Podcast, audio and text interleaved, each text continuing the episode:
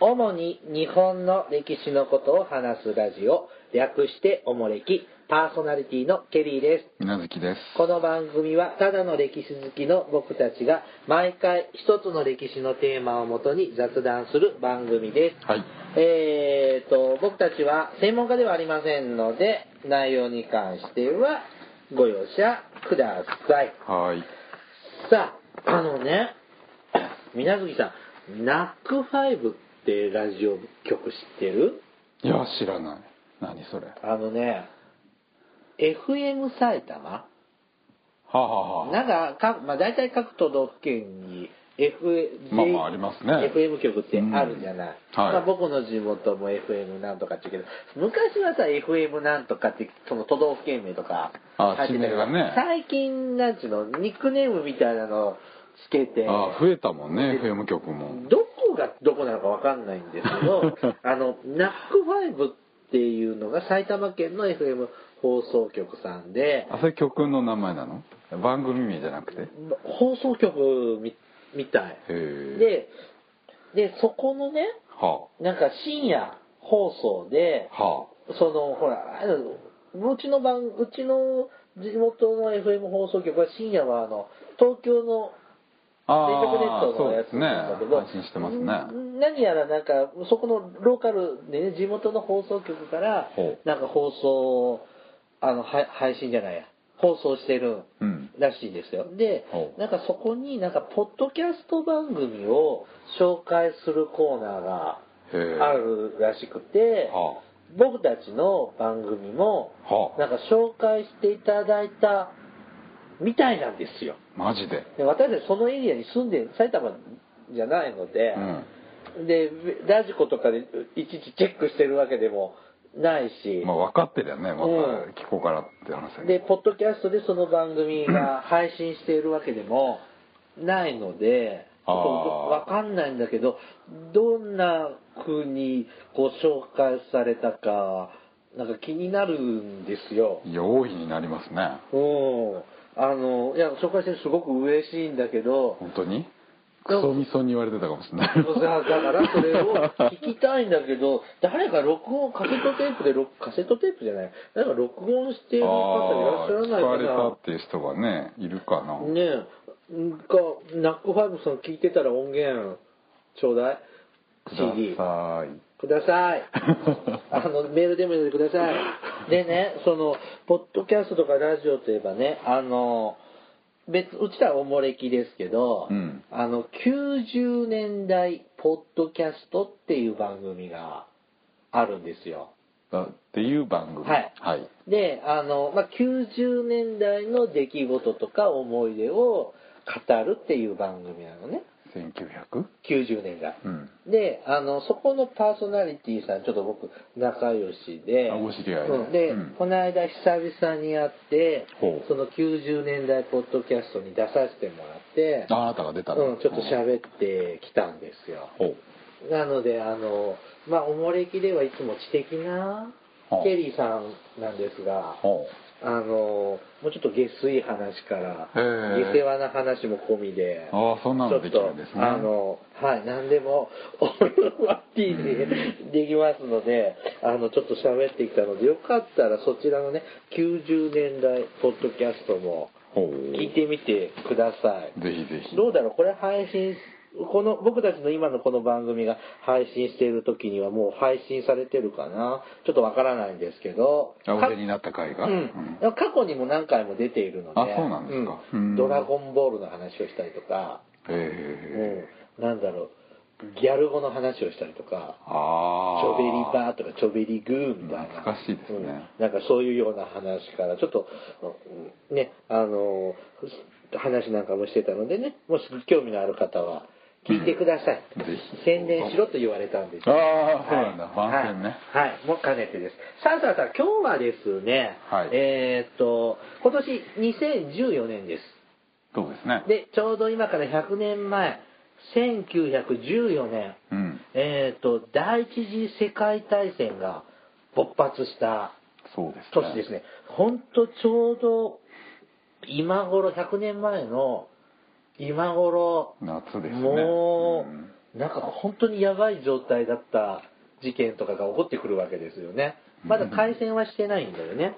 そうですね、うんで7月8月ですねで、あのーちょっとね、初の試みで、ちょっと日本史じゃなく世界史あらで、あのーちょっと第一次世界大戦について。いいんですかそんなのだって主にだから主に日本の歴史だからたまにはでやっぱ第一次世界大戦はヨーロッパが主な戦地だけど、うんあのそれってもろ日本にも影響を受けることだから、まあまあいねろんなそねうそういう意味では関わ抑りえておかなければいけないと思うので、今日はですね、第一次ヨーロッパで起こった第一次世界大戦についてこう勉強をしましょう。はいうん勉強なの勉強が語り合うんですけど、うんねあのーまあねこうじゅ歴史の授業ではい僕あんまり世界史記憶ないんだけど日本史でこう聞くところによるとさ、うんこうあのーサラエボ事件が発端でしょっていうのとまあまかあそうですねですよね。うんであ のーこの20世紀初頭っていうのがこうバルカン半島うんえー、と、どうでしょう、今のブルガリアとかギリシャとか、まあ東欧ですよねですね東ヨーロッパうんで、そのあたりですね、うんでまあ、広い意味でギリシャなんかも入ってきたり、うんあと、クリミア半島なんかもそうなのクリミアはちょっと違うちょっと違うんですかこ上の方でもかなりね、あの、その、バルカン半島、まあ、ヨーロッパの火薬庫なんて呼んでたっていうのも習いましたね。これはクリミアですねあ、北海の北側だね。うんで、えっ、と、バルカンは、えっ、と、国海の西西西側です沿岸ねですね、であのこの辺りっていうのはオーストラリアオーストラリアじゃないオーストリアうんロシアうんオスマントルコうんの大国に囲まれているんですね。うんまあまあそうですねちょうど狭間の地域ですね、でまあこのオーストリアロシアオスマンが、まあこのバルカン半島を取り合いしている狙っているうんで各国がいろんなこうちょっかいを出してでまたこのバルカン半島も複雑な民族のそうですね集まりでぐちゃぐちゃとこうしているエリアなんですね。なのでこの第一次世界大戦が始まる前からもちっちゃな戦争がなんかゴツゴツゴツあったみたいですね。まあ、バルカン半島ではねいろんな戦争は、ねだからこ19の世紀以来ありますねえっ、と、1912年、13年にはバルカン戦争っていうのがうんあったりとか、まあ、もともと不安定なんだね、ここはね。まあずっと長い間オスマン帝国の支配下にあって、うまあ、そこから、まあ、白人がねはい独立する動きがあって、まあ、それをそれぞれの、まあ、イギリスとかロシアとかドイツなんかが後押ししながらそれぞれの自分の利害を絡めてってねえいうのが、帝国主義だねうんで、くすぶってた時に、うんオーストリアの、オーストリアの皇太子でいいの皇太子ですね皇太子ですね。えっ、と、フランツ・フェルディナント大公。太鼓、うんさんたちが、えっ、と、なんだっけ、セルビアのサル、え、ササラエボうんで暗殺されちゃう。そうですねで、えっ、と、まあ、これが世界大戦の、第一次世界大戦の発端とまあまなっあて一くるわ応けそうですねで、この、20世紀に入ると、こう、映像っていうのがこう、残るようにうんね、映画、映像、どはい今で動画っていうのが残るようになってきて、うんちょうどこの暗殺された当日の、えー、と直前までムービーが残ってるんですありましたねうんで、その後こう暗殺されちゃうわけですね。うんえっ、と、スラブ民族、スラブ系の人に殺されるんだっけセルビア人のそうですね民族主義者に暗殺されます。うんで、えっ、と、暗殺者はプリン、プリンスイップそうですねなんか可愛い名前ですねで暗殺されちゃうわけですね、うんでこれでオーストリアは怒っちゃって、えー、とセルビアに宣戦布告を うんするんだよねそうですでねそれじゃあ俺も手伝うよって言ってドイツも加担するまあロシアかなうんオーストリアがサラあーセルビアに最後通帳を突きつけて、う同じスラブ系ということでロシアがセルビアに加担して でだったらオーストリアにドイツも味方してロシアの同盟国がフランスだからフランスにも先制布告するって感じかな、ねだから、ねすごいもう国中の戦争にこうなるわけですうね、んヨーロッパ中を、ねまあ、巻き込んじゃうわけですよね。でえーっとまあこう主に名の利くヨーロッパの国々っていうのはここ最近は大きな戦争がなかったような平和な時代が続いててちょっと若者たちは浮き足だったようなあ当時、うん、兵隊に行くのそうに、ですね。あの浮き足だったようなこういう雰囲気もあったっていうのも聞いたことがあります。えっ、とこの兵隊さんが戦地に行くのにねフランスの兵隊さんがうん戦地に行くのに、パリへの小旅行シャンゼリゼシャンゼリゼ通りで会いましょうなんて落書きを兵隊さんがした貨車に乗って、えー、と前線に向かっていくそうですね。あドイツ兵。あドイツか、あ、そうだ。で、えっ、と、で、どちらの国もですね、えっ、と、この戦争、1914年、えっ、と、サラエボ事件が6月29日にあったんで、うんまあ夏に戦争が始まるわけですよそうですね。で、えっ、と、どの国の兵兵隊さんも、クリスマスには、クリスマスまでには帰れると考えていた。うん。そうですが、うん現実そういうわけにいかず、この後が長い、長いんです。ね。で、あのー最初、この第二次世界大戦の最初のうん、こう、まあ、ドンパチドンパチとするわけなんだけど、うんその、なんていうのき、現代、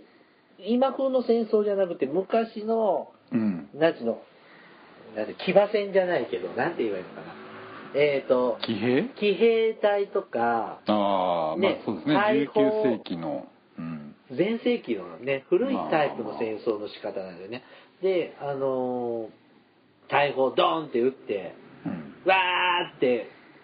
騎馬騎馬隊とか歩兵隊が走って くるうん。で鉄砲でパパンってうん撃つようななんだろう戊辰戦争の戦争の時の感じいやーもうちょっとちょっとねまあ一般的にそうですよね大砲撃ち合って歩兵がちくり合って最後は騎兵が決着つけるっていうのが、まあヨーロッパの19世紀の典型的なねね戦い方、で始まったんだけど、うんえっ、とフランスイギリス側はですね機関銃を投入したそうなんですまあまあ両軍あ両軍ねでそうするとみんな面白いように死んでいくのよねそうですねでその戦争が始まった時のこう軍服とかうんセットっていうのは、その鉄砲その機関銃がどうのこうのとか、うんそんなんじゃなくて革製の兜布と革でできた兜とかあはあはあそんな程度の装備だったんだけども、うんその機関銃でみんな面白いように死んでいくから、うんそんな装備じゃダメだから戦争が始まって数ヶ月後には鉄兜に装備がうん変わっていったそうですね。うんあのこうこれ機関銃をねはい作る、まあ、武器会社ってまあいろいろあるんだけど、うん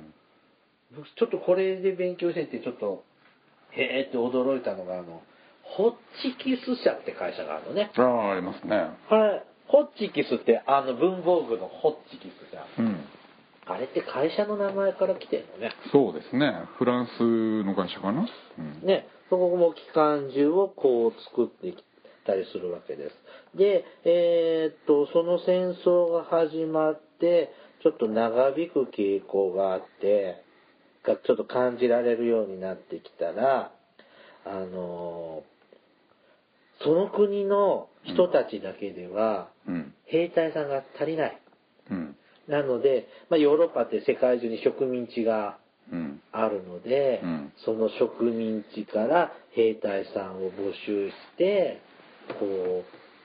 呼び出、あの戦争に巻き込まれてまあ募集なんて甘いもんじゃないけどねちょ借り出され る、あとうん連れてこられるの奴隷的に、まあそうでしょうねで、えー、と僕がちょっと見た映像によると、まあ、中国なんかは、まあうん中国で働いているより5倍10倍ぐらいの給料がつくからやってきたって、あ労働者うがんね、労うん労働者としてでそので前線で働くんじゃなくああ物資の輸送ととかかねねそういんう裏方っていうのかっこよくないまあようなところでまあまあまあまあこう戦わさあの巻き込まれてたうんみたいですね。はい。さあ、で、えっ、と、でね、こうんの、戦争中のこのパ、戦争中なんですけど、あの、パリではですね、パリうん、うんパリ、ね、あの、花の都、パリでは、うんこう、戦時中の物資を送るのに、うん兵隊を送るのにうん、車での輸送が始まるようになったんだって。うんで、フランスから、フランスじゃない、パイギリスから、イギリスかうら、ん、2階建てバスも来て、ああ借りてきてうん借りてきて、どんどんこう、送ってたらしいね。うーんっていうようなのがあったそうでうーんす。で、えっ、と、で、男性はどんどん兵隊に取られていくので、うんえっ、と、女性がどんどん社会進出まあするようになっそうてでくるんです。うんで、えっ、と、女性進出でいろんなところで男の仕事が女性するようになったのと、うんあと、いっぱい働いて武器とかなんやかんや作んなきゃいけないから、うんサマータイム制度が導入されたのも第一次世界大す戦ねああそからうだでそすうねですううんんだから今さその日本でもサマータイム導入するとかうんしないとか、なんか話が湧いてきたり消えちゃったり、まあ、昔から何回も出ては消え、しますよね出ては消えしてますね。でももともとは戦争のためうん、今はなんかむしろ逆の意味で採用しようって話だけどね、その。別に7時では7時でいいから早く起きたくない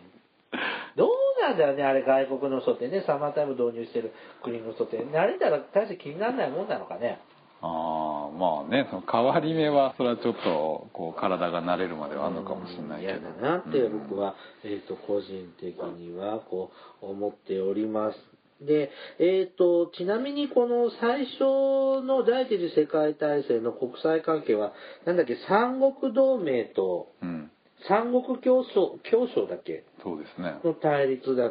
も絡んでんだよね。うん。三国同盟はドイツ、イタリア、オーストリア。うん。で、教習三国協商は、イギリス、フランス、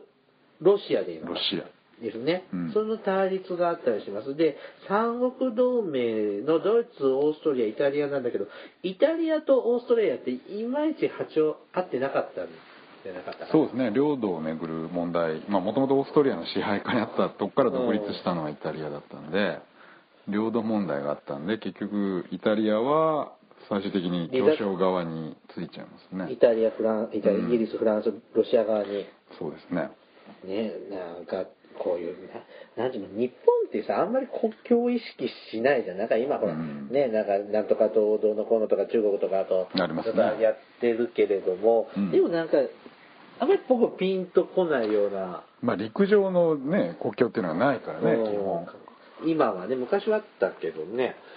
昔うん、カあーラフトとかそうでし樺ょ太あだっけたでしょ、うんうんだからなんかピンとこないのなんかいろいろギスギスあるんだろうなーってこうちょっと感じたりしますさあえっ、とせ前線の方ではですね、うんえっ、と機関銃でバババババババババ やって、えー大変なので、はあえっ、と塹壕戦っていうのが始まってきますは穴を掘ってあはい。溝を大きな溝を掘るそうですね。で、だからなんつうの、一体一心っていうのかな一進一退一心一体うんでこうあんまり動膠着状態になるの膠着状態、まあそうですねまさにうんでこうなかなか動かなくなるんですよねであの塹壕って今でもあのこの100年前の塹壕残ってるとこってみたいねあるんですよね、ベでルギーとかフランスにあるみたいですね迷路みたいにこうアリの巣状にいっあぱい掘りあまくってるねあれね基本こうねうねうねした方がいいんでだからこれ東部戦線がロシア側もそうなんですまあまあ西武戦線が有名ですけどね西塹武戦壕戦はね、うんフランスとドイツのあたり、そうですね国境のあたりで、こうガチャガチャとやる。うんで、で、この塹壕戦をなんとかしようって言って開発されたのが、戦車うんマーク1イギリスね、うんが、えっ、と、もともと農業用の工作機械まあなんかそんな話をですよね改造して、うんえっ、と、塹壕戦がちょっと進展してくるようなので、その戦車っていうとさ、うんなんかでっかい大砲を積んで、うんなんかドカーンってやるようなうんイメージがあるんだけど、この最初の戦車って、うんなんか多分鉄砲乗っけてるぐらいの、そんなことない本当大砲両側についてる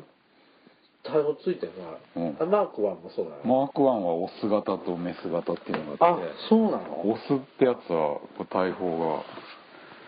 こう両脇にこのキャタピラの横から大砲が出てるでしょ今みたいな砲塔がなくて両脇ああ、ほんな本当だ。そうわ上につくもんだと思ってたよ。砲塔はねまだちょっと後に開発されるんですあ、うんそうなんですか。ああ、横から、まあまだ過渡期ですね戦車ああのうん、相当開発、生まれたばっかだもんね。そうそうそうほーで、本当に、この、第一次世界大戦っていうのは、この近代の戦争、今、いや、現代のうん戦争の基本が全部できて、まあまあそうですね出揃う時期ですよね戦車でし ょでこの第一次世界大戦で初めて空襲ってのが、飛行機うん、飛行船、ああ爆弾を空から落とすってこうとんなんだっけ、うんあのでっかいの 飛行船ほら飛行船なんとか号ってああなんだっけグラフ・ツェッペリンとかあセッペリンセッペリン、ううんんあれでロシアじゃなくてロンドンが初めて空襲にああパリとかあったんですよねうん、であと飛行船も始まるじゃない飛行機空中戦、ね、空中戦だ、ううんんこれはねすごく印象に残ってて、うんキャンディーキャンディーのさはに出てくる男の子は、はあ飛行機乗りでは戦あ争で死んでいくのよ、あキャンディーキャンディーでそんな話なのこんな時期の話そんな時期でしょキャンディーキャンディーのあのアニーって黒髪の女の子いるじゃん分かんないキャンディーキャンディーあのこんなババってした髪型してるじゃない金髪のうんそばかすの子だよねうんであれあの子捨て子でしょ孤児院の前に捨てられてて、うんあで同じく捨てられた女の子がいてあアニーだったじゃなかったっけいや分かんないいてでまあどっかのほ ら貴族みたいなはねこう青年と出会ってああそういう話なので一人は飛行機乗りに行って空に散ったんじゃなかったかな何人なのアンニじゃないわキャンデ ィー外人分かってるどわっちかなドイツかフラフランスっぽくないキャンディーキャンディーってアンニねどうだろうあそうなんや、うんへえなんかそれねそういう覚えなんかあれは印象に残ってる19世紀の話なんだあ20世紀の初頭の話なんあだでもそうなんか昔っぽい服着てるよ現代じゃない現代第二次世界大戦じゃないと思うんだあよ本当に第一次世界大戦のそなんか20世紀19世紀の服装してるような気がするんだけどなはあそうですかうんですね、えー、と飛行船で、えー、とこの飛行機からも爆弾を落とす空爆あもするようになっていきますそうですねあと火炎放射器あもああ第一次世界大戦の時にあそうです発か明されましうーんたあれは怖いよね火炎放射器 いやどれだって怖いけどまあねそりゃそうだけどあのーこうバって火の炎がさ火の炎火の炎両方なんか火だよ火の火がブワーってなんかそうそうこそうう何メートルもうん伸びていた、よくあんなの考えて作るよねってなね思いますショッキングですでえっ、とあとえっ、と毒ガスうんも、えー、と第一次世界大戦が初めてで1915年4月、うんイープルの戦いっていうので初めて毒ガスが使用されたそうです番組の途中ですが収録内容が長くなりましたので今回はここで終わりにします続きは次回の配信までお待ちくださいそれではまたお会いしましょうさようなら